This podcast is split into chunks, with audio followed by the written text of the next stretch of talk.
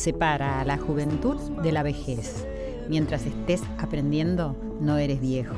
Rosalind Yalow, Premio Nobel de Fisiología y Medicina 1977. Empieza a vivir. Buenas noches, familia, bienvenida a nuestro encuentro de cada viernes por la noche en Radio Nacional, la radio de todos.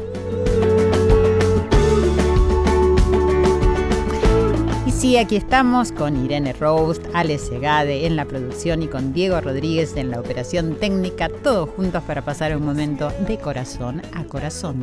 La suerte siempre ha estado para unos pocos.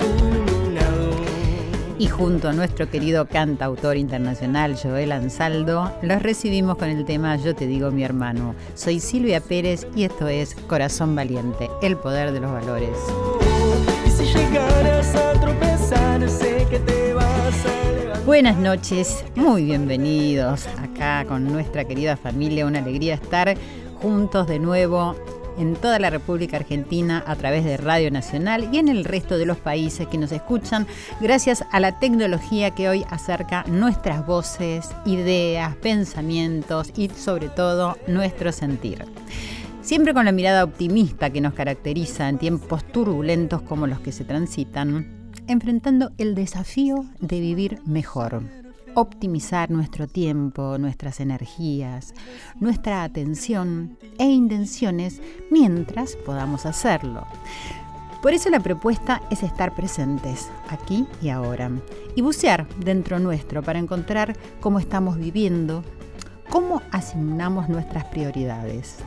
¿Cuánto tiempo dispensamos a lo verdaderamente importante y cuánto a lo banal e intrascendente?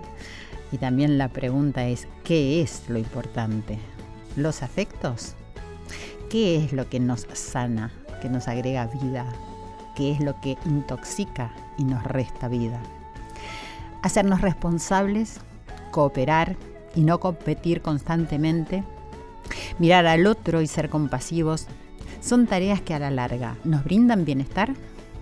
Todos queremos vivir mucho tiempo y cada vez más parecería, pero estamos pensando que vivir mucho va de la mano de vivir bien y de disfrutar y con calidad de vida.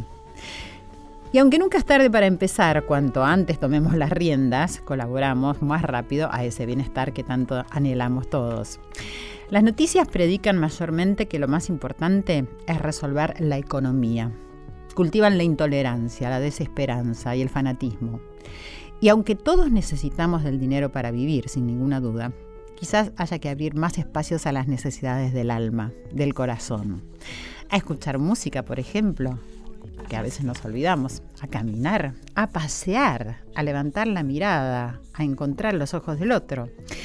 Los desafíos de hoy son vivir más y mejor, inclusión social para las personas mayores, garantizando salud y bienestar. Así que hoy vamos a reflexionar acerca de cómo nos podemos preparar para esta consigna. Hay algo que no podemos evitar, la vejez, palabra que asusta, que se esquiva, que se quiere detener, pero es imposible. La médica suiza Elizabeth Kugler-Ross dijo, el mayor regalo que nos hizo Dios es el libre albedrío. Pero esta libertad exige responsabilidad.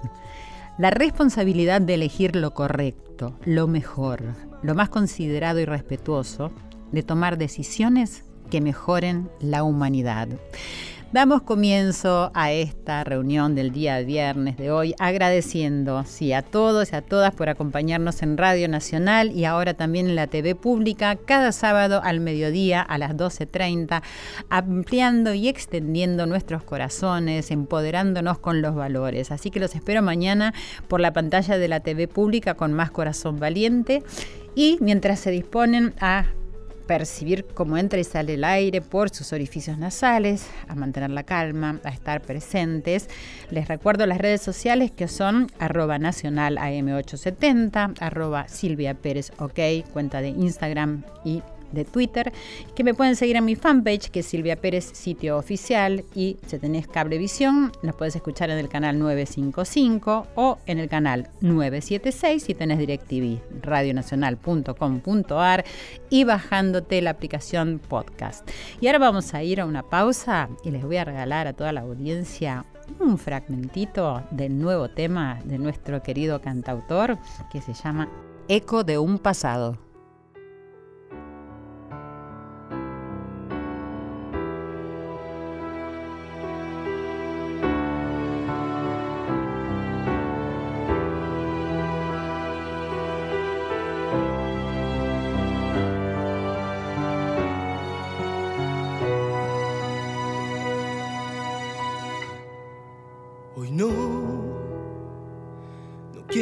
consuelo.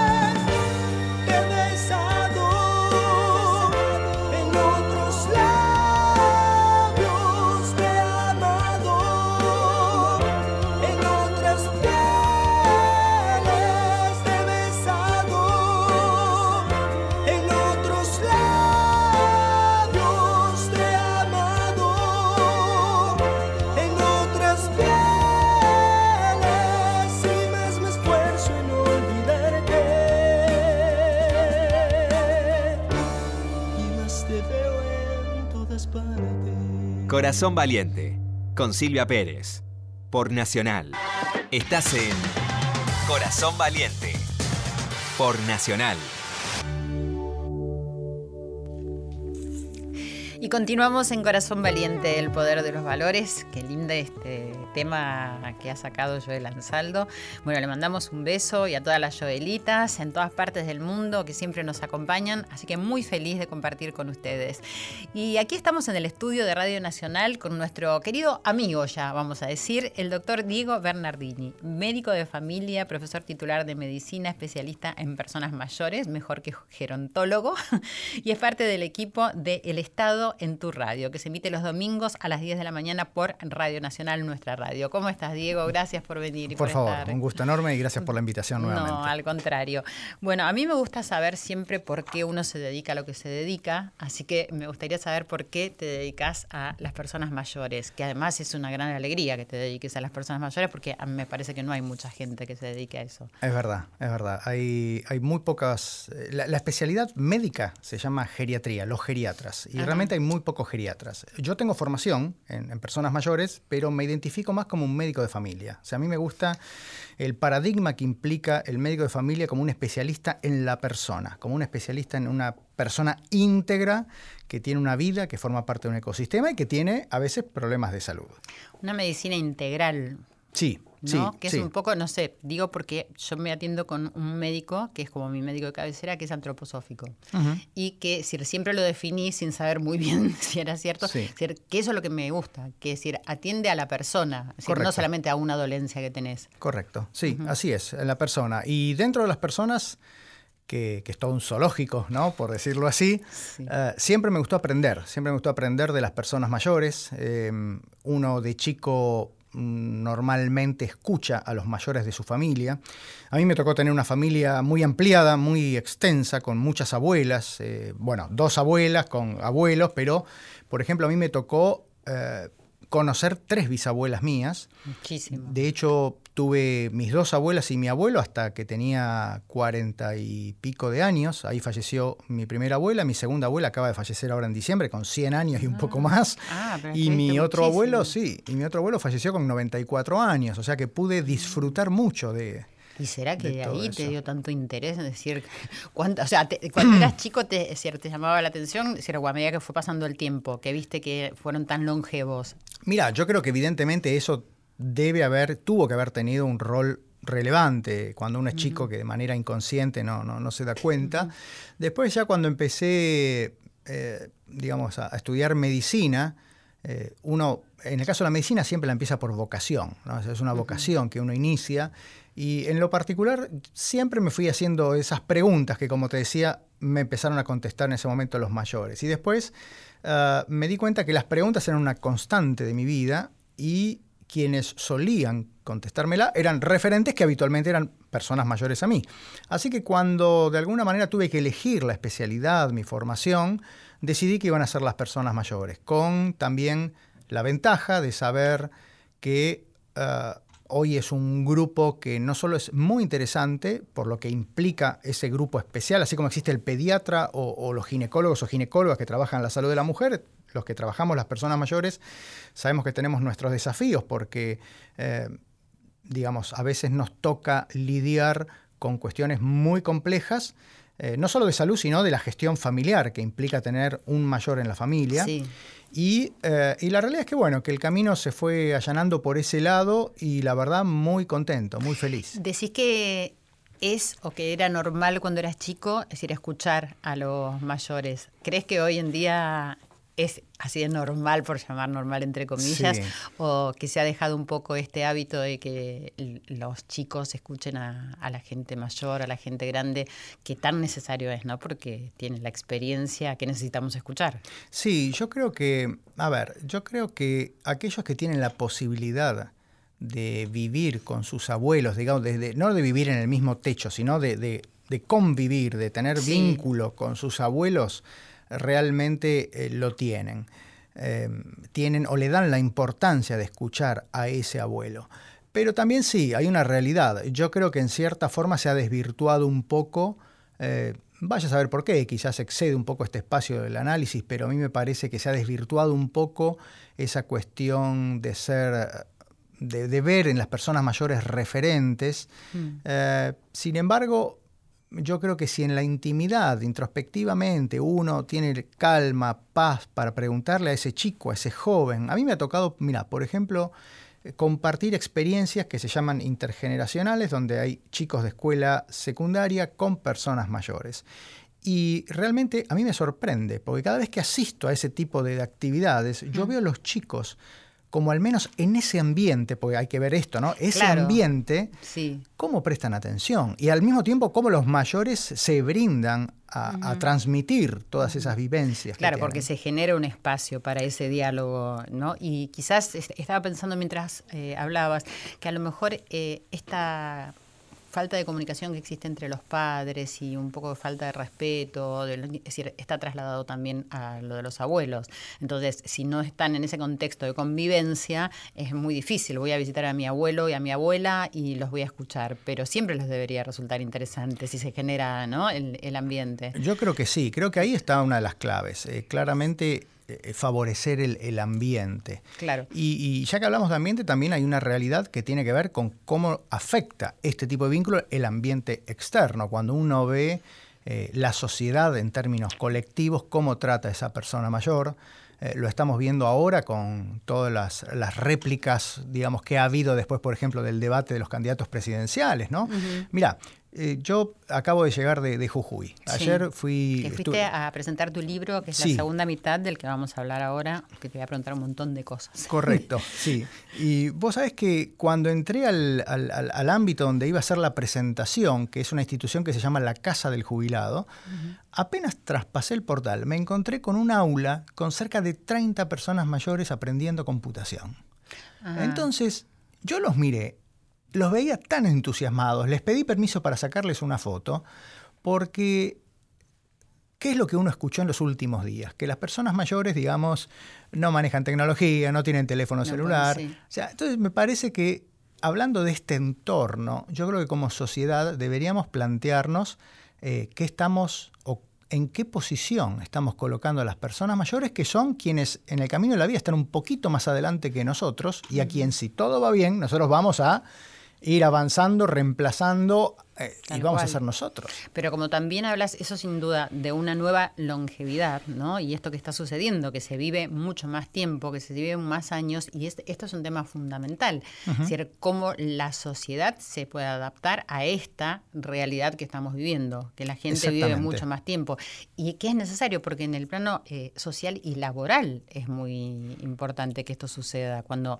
La realidad es que se descarta a la gente cuando ni siquiera es tan mayor. Vamos a Totalmente de acuerdo, es fundamental. Y, y yo creo que acá lo que sería importante es eh, esta cosa que a veces nos caracteriza a nosotros los argentinos como el pueblo elegido, ¿no? No entender que somos el centro del universo porque aparentemente también nos está yendo para esto.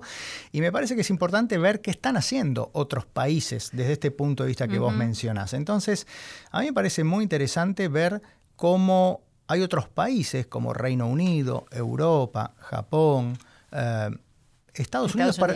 Sí, quizás no es tan prioritario como en esos otros países que mencioné, pero también tienen políticas públicas adecuadas para eso. Pensar, por ejemplo, mira, ¿qué está pasando en Chile? Mira, en Chile hace unos meses ya la primera dama, la mujer de- del presidente Piñera, se apropió del tema de las personas mayores como una prioridad en su agenda y le está dando un impulso desde la política pública como nunca antes había tenido en la política pública chilena. Claro, tiene que Y tomar esto- las riendas a alguien. Claro, y esto es acá nomás, Claro. ¿entendés? Y Sí, pensemos sí. algo, Chile es un país que tiene aproximadamente 17 millones de habitantes, es un país que tiene mucha mayor desigualdad que la que tenemos nosotros, es una sociedad que es de alguna manera un poco más conservadora, donde hay menos movilidad social en cuanto a las capas de estatus socioeconómico, Eh, o por ejemplo Uruguay, que es el país con mayor grado de envejecimiento después de Cuba en América Latina. ¿Qué están haciendo estos países?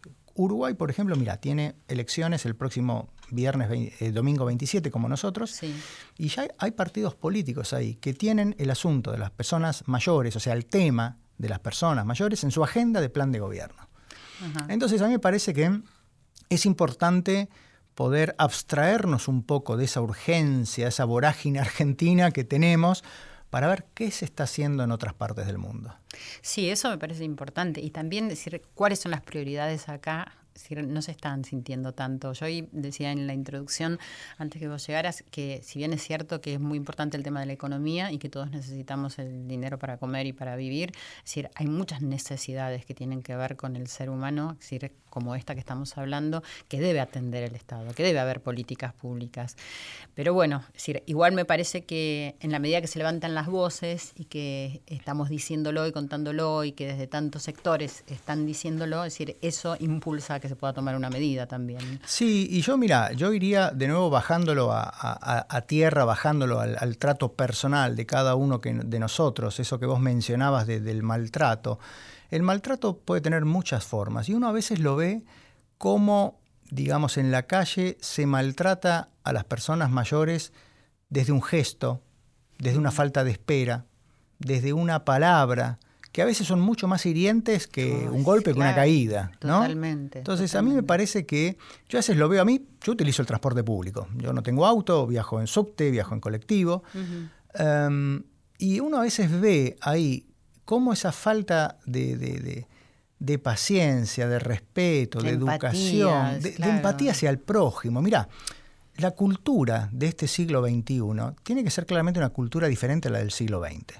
O sea, una cultura que también tiene que estar marcada, tiene que estar ahí teñida por que hay más personas mayores. Y una cultura frente a una persona mayor digamos, tiene que ser una cultura de tolerancia, de respeto, de propia identificación, ¿Y qué es lo que ocurre? Claro, la cultura se crea, entre otras muchas cosas, a partir de valores. Y los valores tienen que ver con lo que uno sabe, con lo que uno cree, eh, con lo que uno piensa. La realidad es que de las personas mayores se sabe poco, claro. se piensa muy mal habitualmente y se cree poco, como que las personas pueden cambiar, las personas mayores. Sí, pero además se las trata como desecho, ¿no? Como si fuera la palabra viejo realmente utilizado como algo que no, que no sirve más. Sí, se los infantiliza, por ejemplo. Claro, y eso es muy hiriente, ¿no? Y, también la gente mayor siente eso, y también eso le genera una actitud frente a la sociedad y a, determinadas iniciativas que podrían tomar y que a lo mejor te inhiben con, con esa mirada. Las personas mayores de hoy son personas que nacieron en otro mundo. Ellos vieron aparecer la televisión, vieron las revoluciones sociales, las revoluciones culturales, vieron la Segunda Guerra Mundial, vieron la llegada del hombre a la luna, vivieron grandes fenómenos y cambios como la, píldora anticonceptiva. Entonces, ¿por qué lo llamamos clases pasivas? Uno imagina que va a ser clase pasiva. Mira, a Jane Fonda la semana pasada la detuvieron en la puerta del Capitolio por protestar. Fue genial. Eso fue genial. Entonces, a ver, no hace falta ser una Jane Fonda, ¿entendés? Vos fijate el revuelo que se armó con, con cuando y, el eco que tiene la protesta, ¿entendés? Por supuesto. Porque una mujer como ella, ¿entendés? Más allá del nombre y todo eso, es decir, está activa. Exactamente. Entonces, ¿por qué llamarlos abuelos, por ejemplo? no son abuelos. O sea, no son mis abuelos. No, Son los abuelos de sus nietos. Total. Y por otro lado, no todos son abuelos.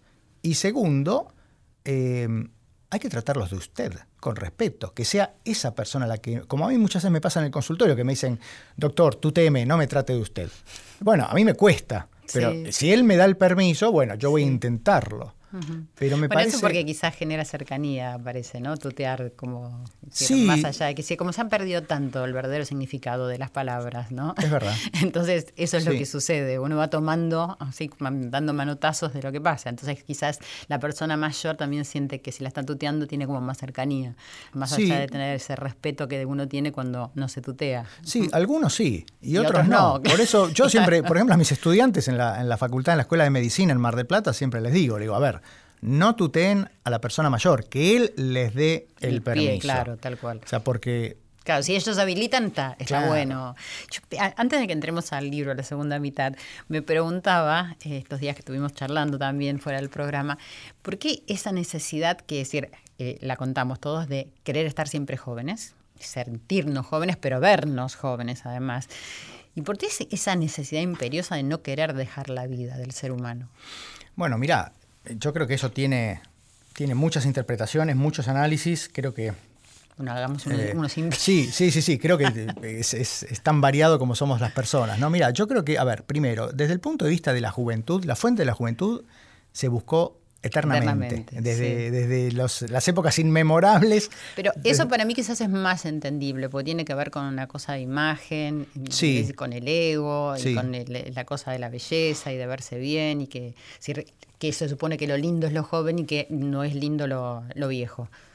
Pero el sentido de no querer dejar a toda costa la vida, ¿no? Como que hay una resistencia aparte del ser humano. Y yo creo que eso, a ver, creo que a mí, por lo menos en mi entender, tiene dos puntos que son fundamentales y que uno no puede dejar de lado, que es eh, primero el instinto de conservación, el instinto de supervivencia que todas las personas tenemos o la mayoría tenemos. Y el segundo es lo desconocido. Todavía nadie volvió para contarnos qué hay, ¿no? A pesar de que yo siempre a mis pacientes les digo, si ustedes ven la luz al final del túnel, se dan media vuelta y corren para el otro lado. y se ríen, ¿no? Pero, pero es real, yo creo que tiene mucho que ver. Es, es muy interesante cuando uno habla esto con personas mayores. Vos sabés que las personas mayores, cuando eh, empezamos a hablar de, de la muerte, de la finitud, eh, están mucho mejor preparadas que los jóvenes, mucho mejor preparadas. Hay, hay, hay, digamos, hay tonos de esa preparación que tienen que ver con la espiritualidad, ¿no? Por ejemplo, eh, es muy diferente el- lo que piensa sobre la muerte un creyente de un no creyente. Hoy sabemos, por ejemplo, vos fíjate, que las personas que tienen espiritualidad, los que creen, y no importa si esto es eh, budismo... Sí, no confucio- importa en qué No importa en qué. pero son creyentes. Pero lo- los quienes son creyentes viven más y tienen mejor calidad de vida. Eso muestran los estudios científicos. Ah, mira. Entonces, eh, no es un tema menor. Creo que, hablando ya que estamos de este tema, es un tema que nos debemos como sociedad hablar porque, más allá de, de la finitud, acá hay una serie de cuestiones como, eh, digamos, eh, muerte digna, por ejemplo. O sea, estamos muriendo mal y para mí, digo estamos muriendo mal porque estamos muriendo todavía muy medicalizados, muy en los hospitales, con tubos, ¿no? Sí, y, y mucha medicación también que toma la gente mayor. Justamente hoy salió Sí, en las noticias sí, eso. sí. decir, y, ¿Y por qué? Por, eh, necesitan tanto tomar y hay tanta eh, adicción a, a los- a las pastillas y a los fármacos como decían hoy las noticias. Mira, hay dos cuestiones que a mí me parecen realmente fundamentales.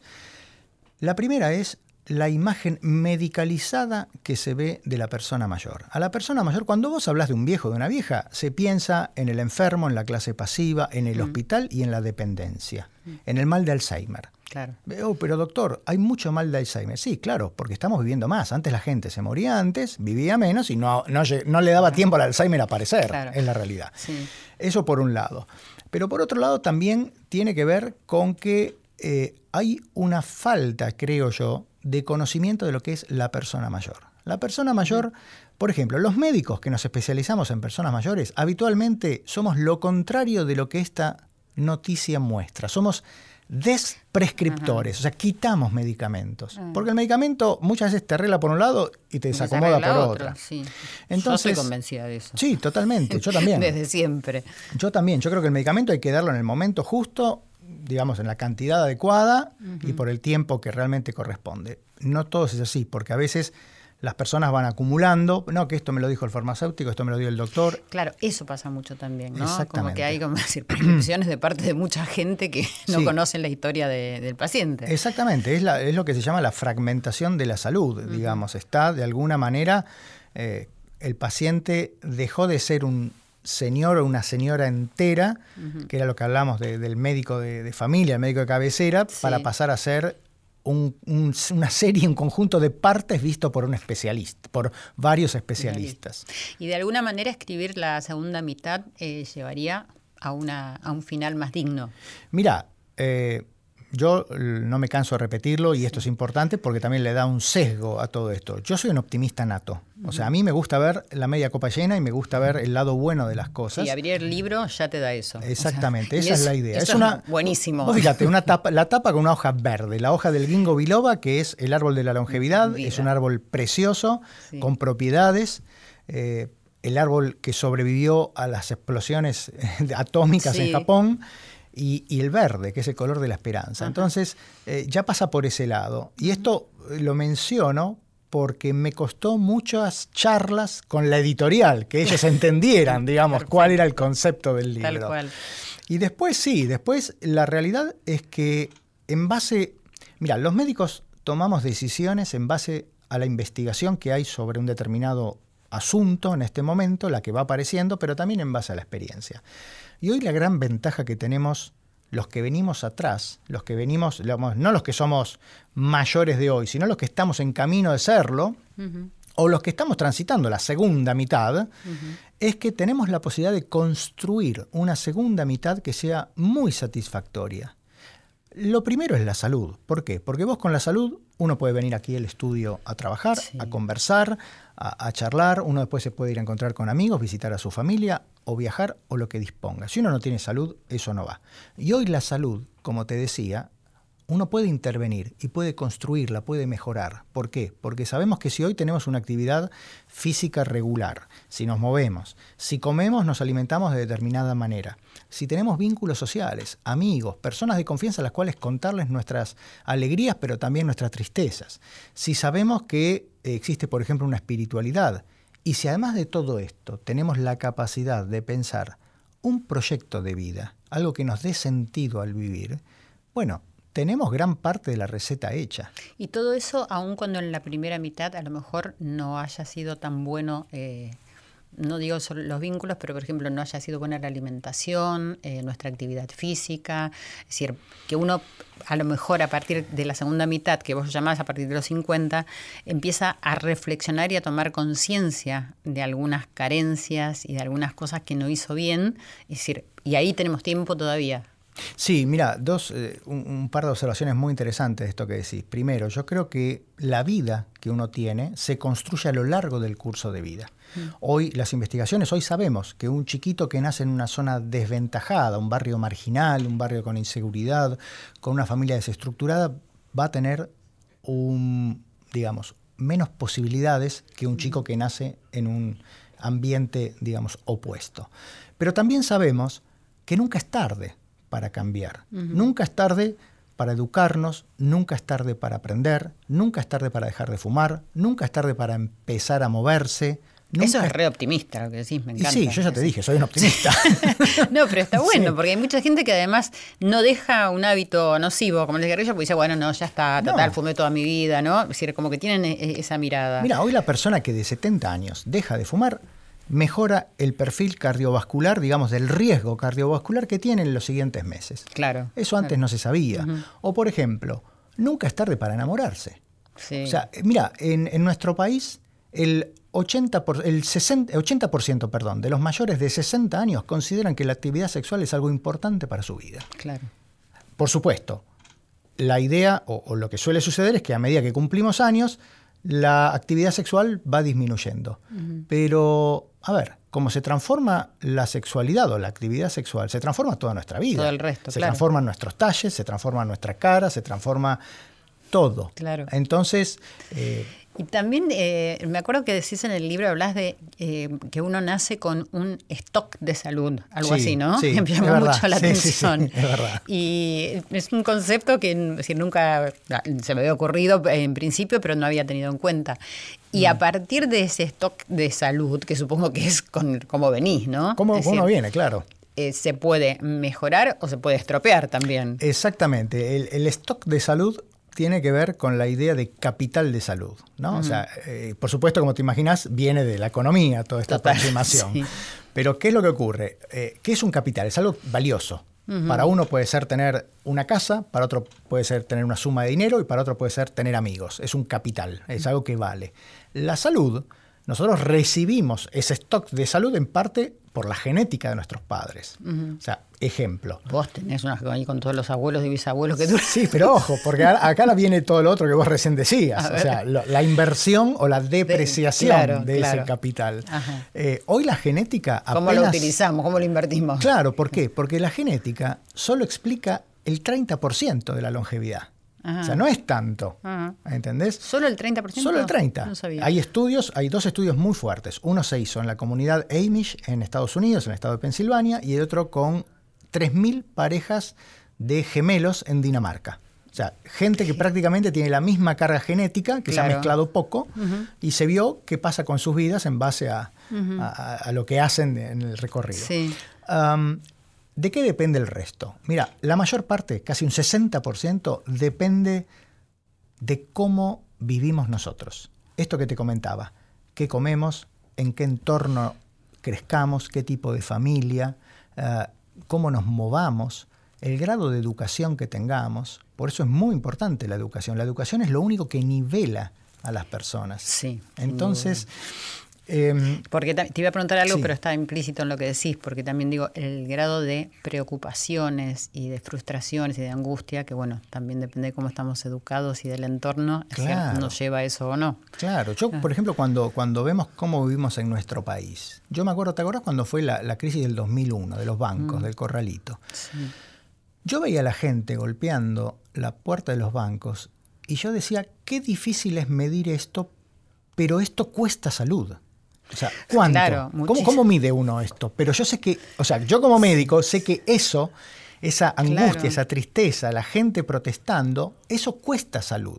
Se hicieron estudios después eh, con lo que fue la crisis económica en Grecia y en España fundamentalmente, donde se vieron aumentó tasa de suicidios, aumentó tasa de depresión con consumo de fármacos, o sea, después se, empezaron ya a medir estas cosas porque mm, se empezaron a ver con frecuencia. Sí, claro. Pero eh, eso que vos decís es muy importante porque en las ciudades la calidad de vida parecería ser que se está deteriorando. y eso cuesta salud. Sí, sí, claro. También pensaba, decir, que uno nace con determinadas eh, cualidades, porque a mí me ha pasado desde siempre que frente a una fatalidad, como es decir, justamente hablando del 2001, donde también lo sufrí muchísimo, perdí mucho. Sí. Pero la verdad es que ni, o sea, dije, uh, qué cosa. O sea, ¿no? Y también pienso, digo, que está en la forma de ser de uno, o también cómo, decir, uno se conecta con la vida y con la espiritualidad, seguramente, ¿no? La capacidad de resiliencia que le dicen ahora, ¿no? y de aceptar lo inevitable, ¿no? Sí, claro. Una cosa así. Y habla un poquito de, lo que hablas en el libro de, del ejemplo de los Rolling Stones y que todos tenemos un Stone, que yo creo que sí. Bueno, vos fíjate algo, justamente con lo que recién hablábamos uno podría decir Mick Jagger. Mick Jagger tiene 75 años, entre los cuatro integrantes de los Rolling Stones juntan 300 años de vida. y uno dice, son impresionantes. Y saltan en el escenario.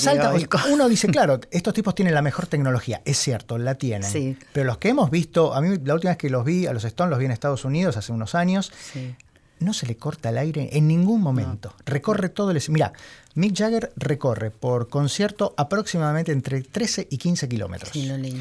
Y vos fíjate algo que interesante. Eh, el padre de Mick Jagger fallece mm. con 94 años, si mal no recuerdo. Estaba arriba de los 90, creo que fueron 94. Y eh, uno puede decir, bueno, tiene buenos genes Mick Jagger. Convengamos que la primera mitad de Mick Jagger fue muy salvaje y que excesos y un montón de otras cosas más. Y que muchos de sus colegas se quedaron en el camino. Hoy Mick Jagger, digamos, hace una vida muy parecida a la de un atleta, la de una persona muy, digamos, como, como muy, muy controlada. Él, va de gira, van ellos de gira con, con, un médico geriatra, van con nutricionistas, van con entrenadores. Eh, y uno podría decir, bueno, el padre vivió, lo ayuda. Sí, pero el padre, vos fíjate algún dato que se sabe o que prácticamente no se sabe. El padre era profesor de educación física. Ah. Y fue quien se dice que le inculcó al joven Mick el valor del esfuerzo, del trabajo. O sea, vos fíjate que hay dos cosas que acá. ¿Por qué marco esto? Porque hay dos cuestiones. Uno, lo cuantitativo que tiene que ver con esto, decir, bueno, tiene genes que lo ayudan en la longevidad. Sí. Pero el otro, lo cualitativo, lo intangible, que es la conducta que el padre le transmitió a Jagger del esfuerzo. Lo importante que es eso, ¿no? Lo de nuestros padres, sí. Totalmente. Sí, sí. Educación. Claro. Porque además en un punto del camino, él es como que tomó conciencia y dijo, bueno, así no voy a seguir. No claro, no voy a tener mucho para seguir, porque eso también es importante, darse cuenta. Y sí, claro, es que esto, a mí me parece que, eh, si vos me preguntás, eh, dentro de estas casi 400 páginas del libro, ¿a qué invita el libro? Yo creo que invita a, la propia, a una propia reflexión, a, ver qué vamos a hacer nosotros con esa persona mayor que llevamos dentro. Porque siempre nos dicen, todos tenemos un niño, sí, todos tenemos un niño o una niña, pero también todos tenemos un viejo o una vieja. Entonces, paremos de tenerle miedo. A eso. Claro, paremos de tenerle miedo, que saquémoslo del armario, aprendamos a convivir y aprendemos aprender a imaginarnos.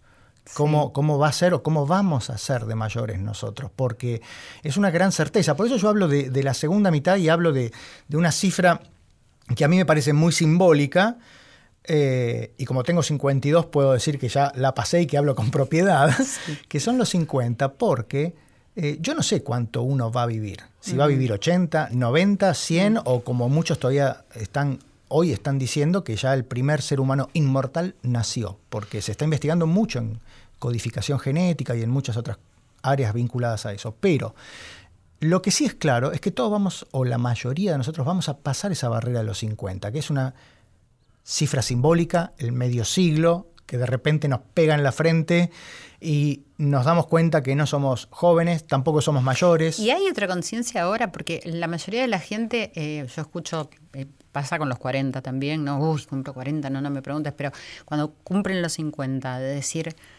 a ver qué hice hasta acá en mi vida y a ver cómo puedo planificar el resto, lo que sea, uno, 10, 15 o 50 más. ¿Hay una conciencia? Mira, es, es muy buena la pregunta que vos haces porque uno dice, en esto que, mencionábamos hace un rato, ¿no? Los jóvenes. Yo pregunto, mm. ¿los jóvenes son todos exitosos? No. Los jóvenes eh, tienen un nivel de incertidumbre brutal porque tienen incertidumbre financiera, incertidumbre afectiva, no saben qué hacer con su cuerpo. Y volviendo a esto que vos decías, no saben qué hacer con su vida muchas veces. Sí, me acuerdo que eso también lo pones en el Exacto. Nuestra pregunta, la que nos hacemos cuando llegamos a esos momentos es, ¿qué hice hasta ahora con mi vida? Y bueno, ¿y qué me gustaría hacer? Entonces creo que si uno tiene la posibilidad de pararse, de pensar un poquito, de mirarse y de revisar todo lo que hizo, uno tiene la posibilidad de decir, bueno, a ver, viví de esta manera, ¿cómo me gustaría que sea? Y esa es una gran posibilidad que hoy tenemos, porque los mayores de hoy, nuestros padres, o nuestros abuelos envejecieron sin estar preparados. Claro, sí, sin ninguna conciencia. Y también volviendo a lo que decías de los Rolling, hay mucha gente que va a asociar y va a decir que ellos también tienen posibilidades económicas de hacerse muchos tratamientos y de decir acudir a una salud que a lo mejor no está al alcance de las manos de otras personas, porque uno ha leído, ¿no? Que hacen tratamientos y no, sé si serán eh, realmente efectivos o depende de otras cosas. Pero para quien no tiene esas posibilidades, eh, ¿cuál es el camino más allá de la alimentación, de hacer actividades? Porque vos hablabas de un proyecto y yo creo que la persona que ha estado activa durante la mayor parte de su vida y sobre todo que el trabajo es algo muy importante, necesita seguir trabajando. Completamente. Todos necesitamos el proyecto de vida. Mira, lo primero que a mí me parece importante es mencionar que envejecimiento no va de la mano de la enfermedad. O sea, hay muchas personas mayores sanas que al mismo tiempo conocen personas de su edad que son sanas. Esto es real y todos de alguna manera tenemos un grado de salud que nos permite ser independiente. ¿Cuál es el desafío? Bueno, mantener esa independencia, esa funcionalidad de la cual hablamos los médicos, hasta el último día de la vida.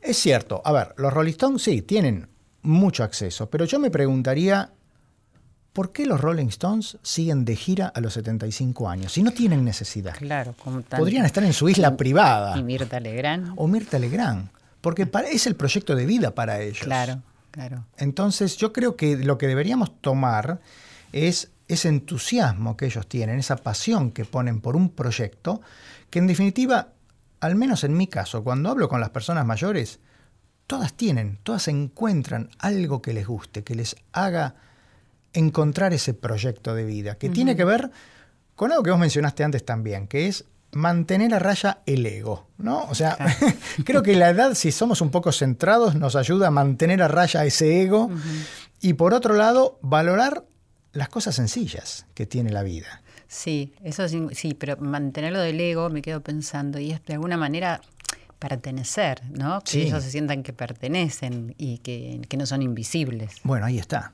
Ese es el punto. Y esa es una tarea que uno tiene como persona, como ser individual, pero también que tenemos como sociedad. Claro, es que eso es fundamental como sociedad, que es lo que, que, es lo que estábamos hablando antes, que nos den de trabajo. Y, por eso también yo pensaba cuando hablabas de otros países, en, muchos países que, que, he visitado ves que en un supermercado hay una cajera que es una señora muy mayor o un señor que está trabajando y acá parecería que es bueno, en este momento es muy difícil tanto para una persona mayor como para también un joven, porque realmente yo creo que la persona mayor que se está planteando ver qué voy a hacer de mi vida, tiene ese punto en común también con el joven que está diciendo qué voy a hacer de mi vida, por distintas circunstancias, ¿no? Sí, sí, completamente. Y ¿Qué es lo aconsejable, por ejemplo, para una persona que no ha hecho nada de actividad física durante esta primera mitad y que está asustado? Porque yo lo que veo es que hay mucha gente que está asustada a partir de la, la primera mitad. Es un buen punto ese. Hay, susto. Hay susto porque uno dice, uy, ya no soy el que era. O me duele acá y digo, ah, a ver si tengo algo, ¿no? Hay como mucho de eso. Mira, vos sabés que yo recuerdo cuando. Yo, además de médico, soy kinesiólogo. Trabajé muchos ah. años en rehabilitación. Y cuando yo estaba cerca de los 30 años, recibía muchos pacientes del médico con el que me formé, eh, que me los mandaba para moverse, para rehabilitarse. Y la queja, o sea, lo que los pacientes me decían eran, es que estoy alrededor de los 50 y ya noto que el cuerpo me cambió, que no tengo la misma resistencia, que me canso más. Esta era la queja, como llamamos los médicos, con los que venían los pacientes. Y la realidad es esa. A ver, ¿qué es lo que hay que hacer? Yo empezaría por moverme más, moverse más, hacer actividad física. Significa caminar más, significa bajarse antes del colectivo, subir las escaleras, salir a hacer las compras con el carrito, el changuito y no con el auto. Significa sacar a pasear más seguido al perro. Significa, en vez de juntarme con un amigo dos horas a tomar un café en un bar, juntarme una hora y la otra hora caminar. Claro. Significa buscar personas allegadas que tengan determinados gustos. Significa eso. Mira.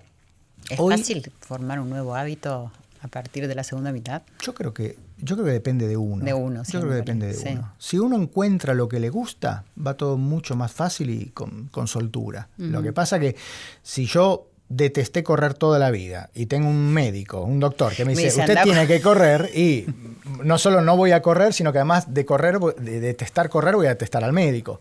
Entonces yo creo que, eh, mira, la actividad física eh, es una pastilla que si existiese en forma de pastilla sería la más prescripta, porque es hoy lo que sabemos es la que tiene mayores efectos en toda nuestra salud. Entonces hay que hacerla.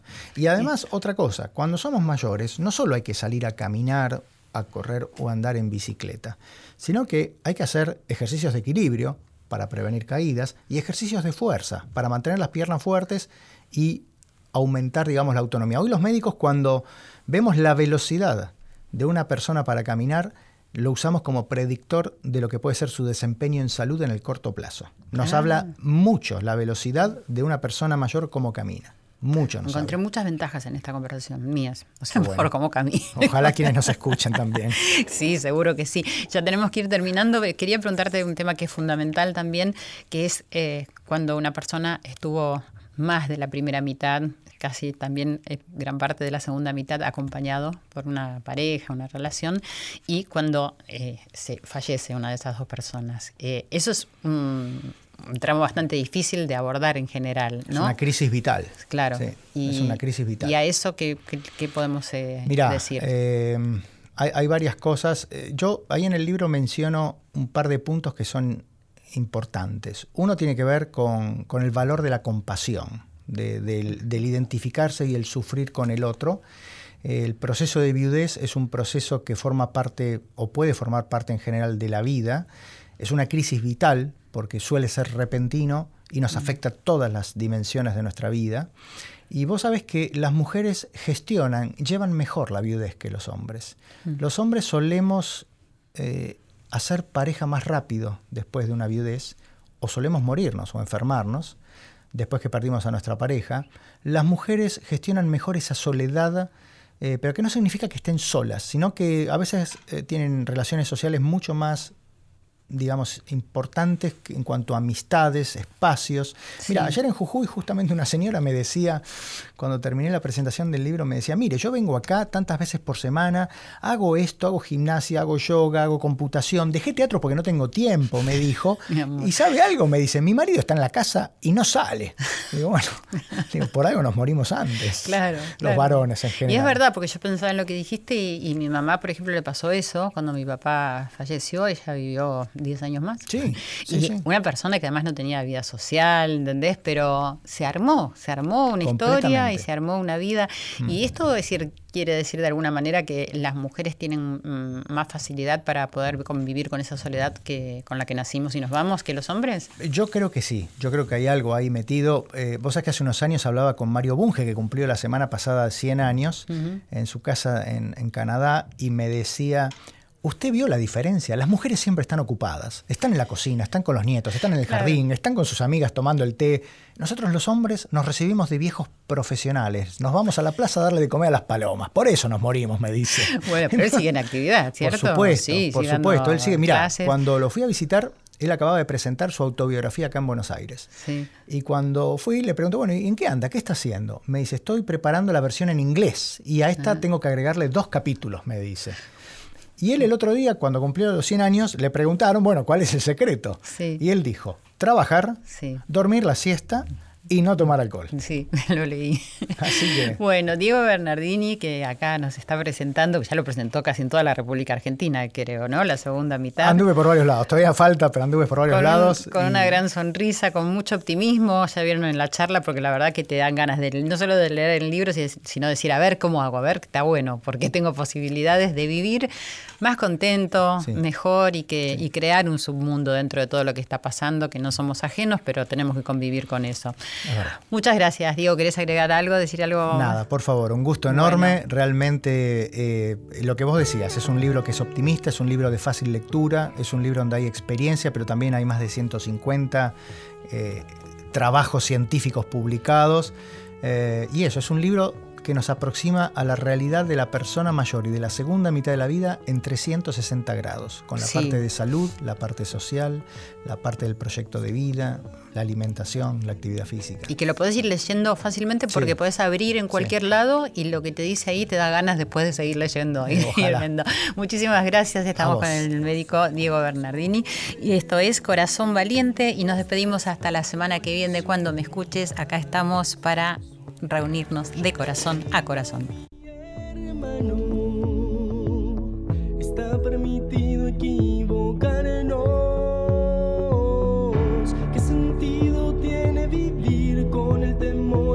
Decidir ser y hacer lo que amamos por no intentarlo? No pienses tanto y siente más, es el secreto para avanzar.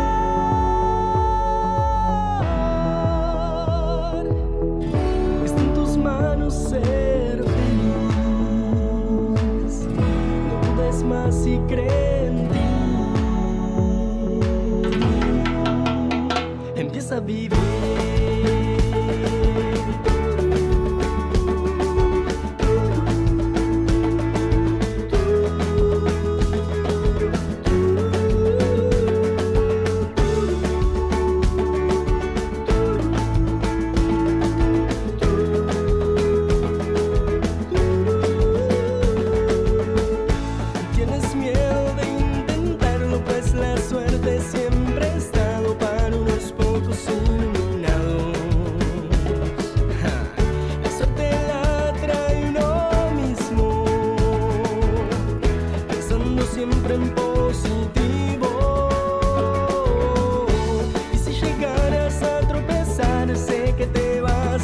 levantar,